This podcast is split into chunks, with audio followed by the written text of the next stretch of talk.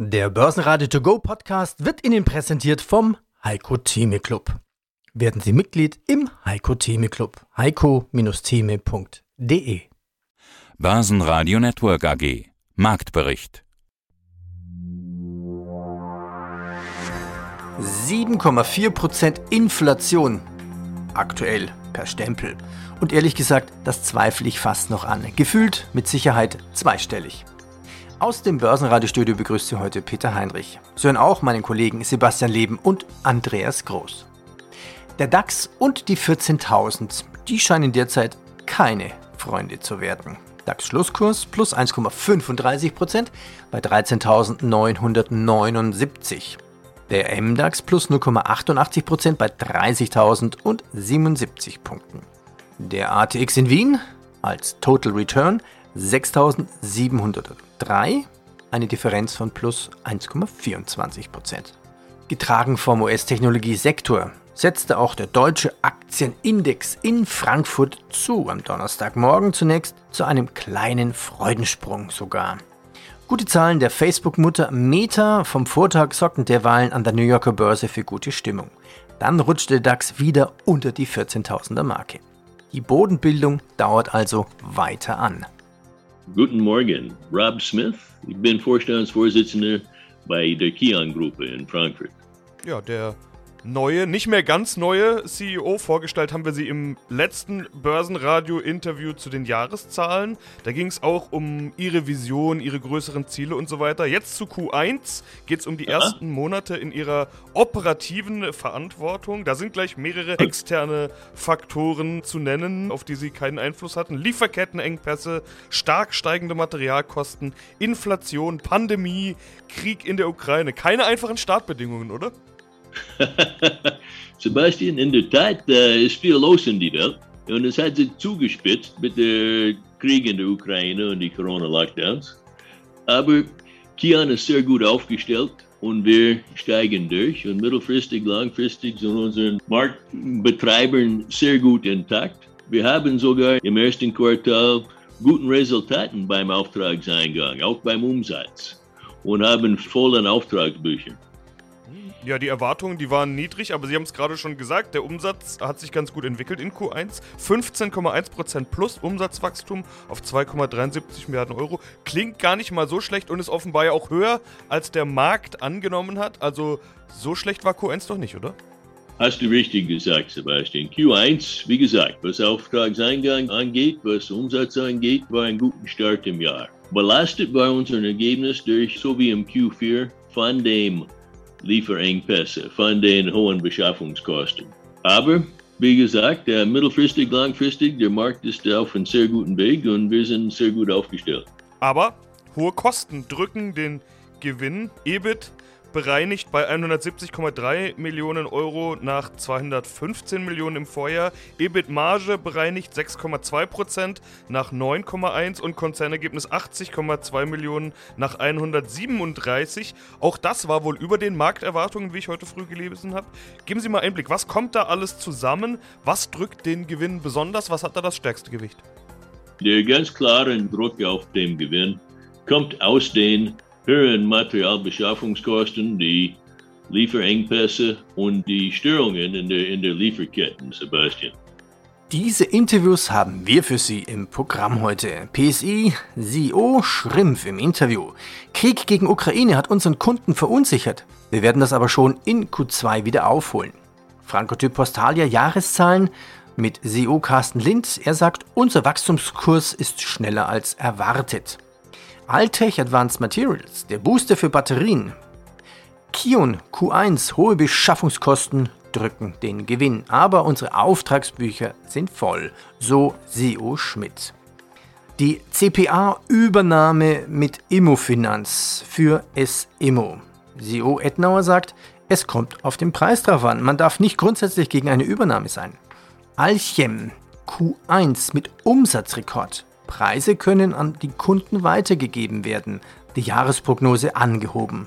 Zudem haben wir noch den Vorstand von Poch. Bruno Ettenauer, Vorstandsvorsitzender der SIMO AG Wien. Am 14.04. haben Sie ein Verlangen der CPI Property Group quasi auf Einberufung einer außerordentlichen Hauptversammlung erhalten. Sie sagten, Sie werden es prüfen. Wie lange werden Sie prüfen und was wird hier eigentlich geprüft? Das Anliegen für die HV? Schon das Begehren der CPI-Gruppe geht genau auf diesen Punkt, nämlich eine außerordentliche Hauptversammlung mit einem Tagesordnungspunkt, nämlich eine Abstimmung über die Abschaffung des Höchststimmrechts und die entsprechende äh, Registrierung dann im Firmenbuch. Das ist der eine Punkt. Die Konsequenz einer derartigen erfolgreichen HV wäre, dass äh, es in weiter Folge ein Übernahmeangebot auf die SIMO oder für sämtliche anderen Aktionäre der SIMO geben muss. Das entsteht ex lege. Das heißt, es ist wirklich ein, ein, eine kombinierte Übernahme, die jetzt voraussetzt, dass es äh, zu einer Aufstellung dieses Höchststimmrechts kommt. Wir müssen das prüfen, und zwar nicht nur sogar als Standalone im Zusammenhang mit der Frage, ist die Abschaffung zulässig, nicht zulässig, das entscheiden überwiegend die Aktionäre, sondern auch, was ist die Konsequenz der Weiterfolge für, die, für eine mögliche weitere Übernahme an die, oder Übernahmeangebot an die Restaktionäre. Wir müssen das prüfen und die, wie sagen, die Schwierigkeit dabei ist natürlich, dass es sowieso in zeitlicher Nähe zu unserer ordentlichen Hauptversammlung, also zur, zur Jahreshauptversammlung steht. Das prüfen wir. Wir prüfen, ob hier die Interessen aller Aktionäre entsprechend abgebildet sind.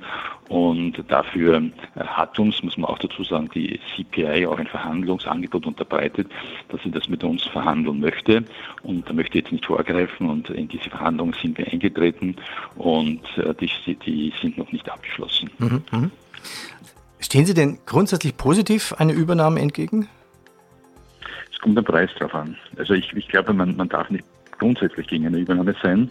Wenn das Angebot adäquat ist, glaube ich, und muss man auch das äh, durchaus sehen. Und ich, ich würde mich äh, dagegen nicht wehren, wenn ich glaube, dass es im Interesse der Gesellschaft und auch im Interesse der Aktionäre ist.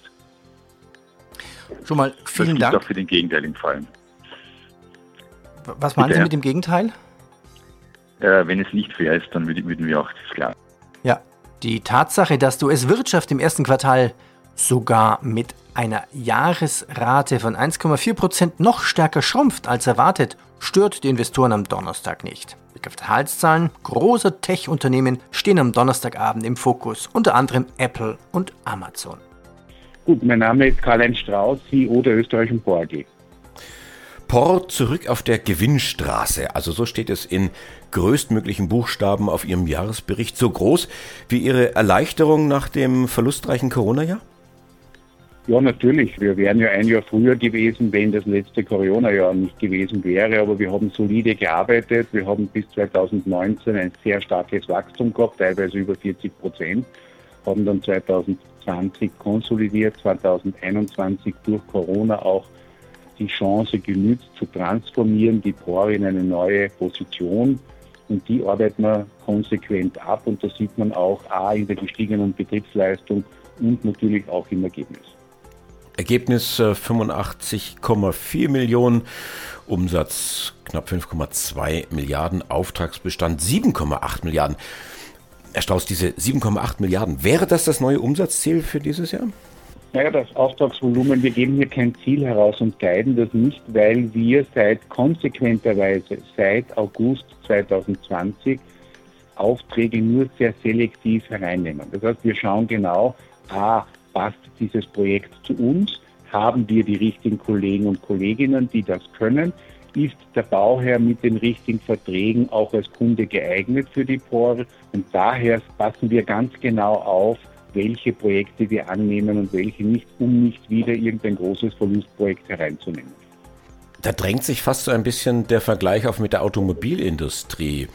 Die Automobilindustrie hat derzeit äh, Probleme mit den Lieferketten und Kabelbäumen. Das ist sicherlich auch Ukraine-Thema. Und hat jetzt festgestellt, wir machen gar nicht weniger Gewinn, wir machen sogar mehr Gewinn, weil wir nur noch die lukrativen, die großen, die margenstarken Autos verkaufen. Ist das vergleichbar oder sind bei Ihnen ganz andere Überlegungen?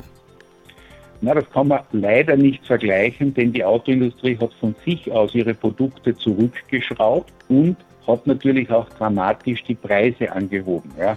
Das ist im Dienstleistungsgeschäft der Bauindustrie als Technologiekonzern und Baukonzern nicht möglich.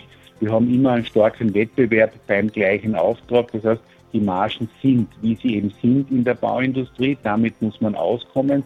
Aber ich glaube, es ist sehr, sehr wichtig, zur Sicherheit der Marge, vor allem Ertrag vor Umsatz, ja, das ist unsere Devise, auch die richtigen Projekte auszusuchen. Aber selbst wenn man die richtigen ausgesucht hat, muss man sie natürlich erst gewinnen. Der Euro ist weiter unter Druck mit 1,0483. Die LBBW senkt das Kursziel für Puma von 95 auf 87. Kaufen. Die DZ Bank stuft Verizon von Halten auf Verkaufen ab und senkt den Fernwert von 55 auf 44 Dollar. Der Öl- und Gaskonzern Winterschall DEA hat wegen Russland einen Nettoverlust in den ersten drei Monaten von einer Milliarde Euro eingefahren. Bei Wacker Chemie brummt es. Ölembargo gegen Russland. Ja, nein, Gerücht, wann könnte es losgehen? Beide Ölpreise steigen um 2%, Brent auf 106 und WTI auf 104 Dollar. Harald Schrempf, Elektroingenieur, CEO der PSI Software AG, seit 2002 bzw. 2013 dann offiziell CEO. Ja. Und die PSI entwickelt Software für Versorger und Industrie. Und wir schauen uns, Herr Schrimpf, die Zahlen zum ersten Quartal des neuen Geschäftsjahres an. Umsatz plus 5 Prozent. Das Ergebnis geht allerdings zurück um 14 Prozent. Wie kommt das? Ja, Herr Groß, wir haben etwas weniger Lizenzen reinbekommen. Üblicherweise sind Lizenzverträge am Ende eines Quartals und der März war natürlich noch voll unter dem Eindruck der Kriegshandlungen gegen die Ukraine, das ja dann 24. Februar da ausgebrochen ist.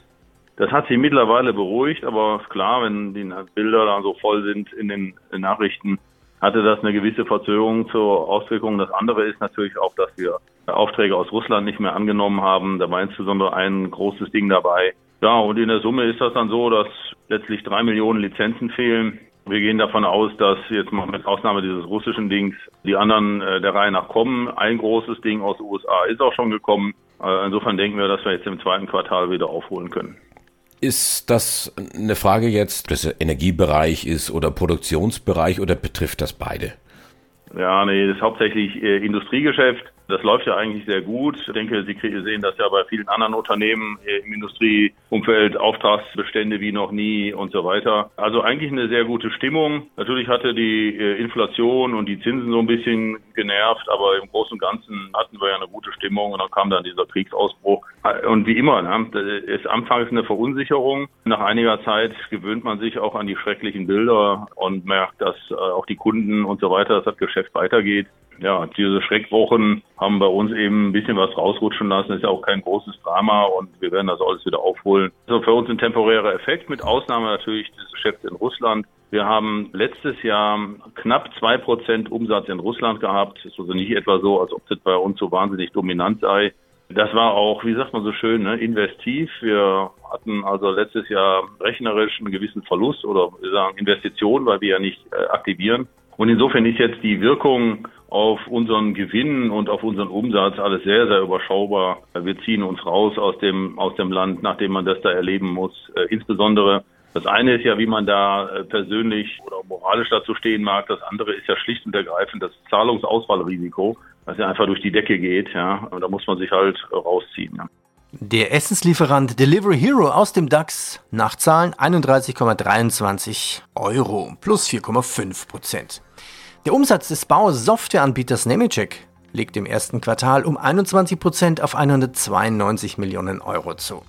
Der Überschuss bei Samsung stieg im Jahresvergleich um 58% auf umgerechnet 8,5 Milliarden Euro. Der Medizinkonzern Trägerwerk ist wegen kräftig gestiegener Preise für Elektronikkomponenten sowie hoher Fracht- und Logistikkosten in die roten Zahlen gerutscht ja, hallo, hier ist Andreas Niedermeyer von der Alzcamp Group und ich bin der CEO und darf heute das Interview mit dem Herrn Leben führen. Und wir sprechen über ihren Jahresstart. Über die Jahreszahlen hatten wir auch gesprochen. Rekordjahr, da ging es ganz schön vorwärts. Also sie sind Spezialchemiekonzern, ein vertikal integrierter Spezialchemieanbieter, wie sie es nennen. Heute kommen die Q1-Zahlen, wie gesagt, und auch da steht gleich mal Rekord. Umsatz plus 24% auf 129,4 Millionen Euro. Es geht offenbar ungeachtet all der Herausforderungen, die wir da gerade überall haben und die wir ja auch schon aus dem letzten Jahr größtenteils kennen, weiter bei Ihnen. Ich will fast sagen, die Herausforderungen haben sich im Prinzip ja nochmal zugespitzt mit Jahresstart und dennoch neue Rekorde. Es geht also direkt weiter bei Ihnen. Ja, in der Tat, die Herausforderungen haben zugenommen. Wir sind nahezu gezwungen, so zu wachsen. Ja, Sie hören es allenthalben. Die Energiepreise schossen und schießen durch die Decke. Wir haben Industriestrompreise zu akzeptieren in der Größenordnung, als wenn Benzin oder Diesel zwischen 7 und 10 Euro kosten würde. Wir sprechen nicht von einer Erhöhung vom Benzinpreis von 50 Cent, sondern wir sprechen davon, dass Energie so teuer geworden wäre oder ist, als wenn Diesel zwischen 7 und 10 Euro kosten würde. Das zu kompensieren ist eine große Herausforderung für uns. Wir haben das mit unseren Kunden aber auch besprochen. Wir haben das auch mit ihnen abgestimmt mit den Kunden und nur in Zusammenarbeit mit unseren Kunden sind wir so weit gekommen, dass wir auch diese Preissteigerungen weitergeben konnten. Ja, und deshalb sind sie sogar optimistischer gestimmt. Sie haben die Prognose angehoben, erwarten jetzt einen stark bis besonders stark ansteigenden Konzernumsatz von bis zu 520 Millionen Euro. Bisher waren sie von bis zu 480 Millionen ausgegangen, also doch ein ganzes Stück Steigerung. Es läuft offenbar besser, als sie ursprünglich erwartet haben. Woher kommt jetzt dieser Optimismus? Ja, ja, das ist durchaus erheblich. Früher hätte man sich euphorisch gefreut über 40 Millionen Euro zusätzlichen Umsatz. Heute ist es Sache, dass wir da auch getrieben sind dahin. Nein, Spaß beiseite. Die Rohstoffkosten sind sehr stark und nachhaltig gestiegen und wir müssen einfach diese Rohstoffpreise an den Markt weitergeben, ansonsten geht's nicht. Das wird uns leider alle am Ende des Tages treffen, auch mit Inflation. Das wird so sein. Und die Erhöhung ist eher technisch bedingt. Und zwar dahingehend, dass wir einfach höhere Rohstoffkosten zu erwarten haben, mit höheren Rohstoffkosten zu kalkulieren haben. Und wenn wir die weitergeben in der gleichen Art und Weise, wie wir das erste Quartal gemacht haben, dann sind es alleine schon 70, 80, 90 Millionen Euro, die wir weiterzugeben haben. Und dann ist noch ein kleines Mengenwachstum auch mit dabei für unsere schönen neuen Produkte wie Creamino oder Creatin. Und somit kommen wir so in diese Richtung von 520 Millionen Umsatz. Ja, und hier nochmal der Hinweis, alle Interviews in Langform hören Sie auf börsenradio.de. Wenn es Ihnen gefallen hat, sagen Sie es einfach weiter. Bitte bewerten Sie uns mit 5 Sternen auf Ihrem Podcast-Portal. Danke Ihnen. Mein Name ist Carsten Lind und ich bin Chief Executive Officer, CEO bei Francotyp Postalia. Francotyp Postalia, Mailing, Shipping and Office Solutions, Jahreszahlen 2021 gibt es zu besprechen. Die höhere Prognose wurde erreicht. Der Konzernumsatz stieg um 4% auf 204 Millionen Euro. Umsatzzuwachs in allen drei Bereichen, alle im Plus. Sie haben jetzt die Kosten runter, die internen sowie die kunden- und die partnerorientierten Prozesse verbessert. Damit sind wir auch schon irgendwie beim Transformationsprogramm mit dem Namen Future at FP. Ich bitte, dass Sie uns vielleicht ein, zwei Beispiele nennen für Kosten runter und was meinen Sie mit interne sowie kunden- und partnerorientierten Prozessen? Ja, sehr gerne. Am Anfang, also Hauptziel für unser Programm Future FP war natürlich die Trendwende zu schaffen, also von weniger Vertrieb und mehr Kosten bis zum geringeren Kosten und mehr Vertrieb. Und wir haben dort die ersten Schritte geschafft. Und ja, eigentlich ist unser Wachstumskurs schneller als erwartet begonnen. Und wir haben als Maßnahmen unser Future RFP teilweise Restrukturierungen gemacht, um die äh, Kostenebene zu senken. Aber wir haben auch Investitionen äh, in neue operative Modell äh, und wir haben drittens Investitionen in, in Entwicklung von und Verbesserungen von Bestandsprodukten, also nicht nur Hardware, aber auch Software. Und wir haben einige neue Startups auf dem Weg, auch mit einer Menge äh, Geld äh, und Zeit und harter Arbeit äh, Richtung unserer Startups. Dieses Transformationsprogramm, das wollen Sie ja weiter vorantreiben. So schreiben Sie es in der Jahresbilanz. Diese Startups, wo wollen Sie da noch hin? Was muss noch getan werden und welche neuen Funktionen haben Sie zum Beispiel? Also wir haben, wie gesagt, die ersten Schritte genommen. Wir sind noch nicht fertig mit zum Beispiel unserer neuen äh, ERP-CM. System zu, zu installieren. Wir, wir wollen weitermachen, weiter Investitionen auch in unsere Digital Business Solutions machen. Und wir müssen leider auch äh, in der Zukunft noch ein bisschen mehr Richtung Restrukturierungen machen. Börsenradio Network AG Marktbericht der Börsenradio To Go Podcast wurde Ihnen präsentiert vom Heiko Theme Club. Werden Sie Mitglied im Heiko Theme Club. heiko-theme.de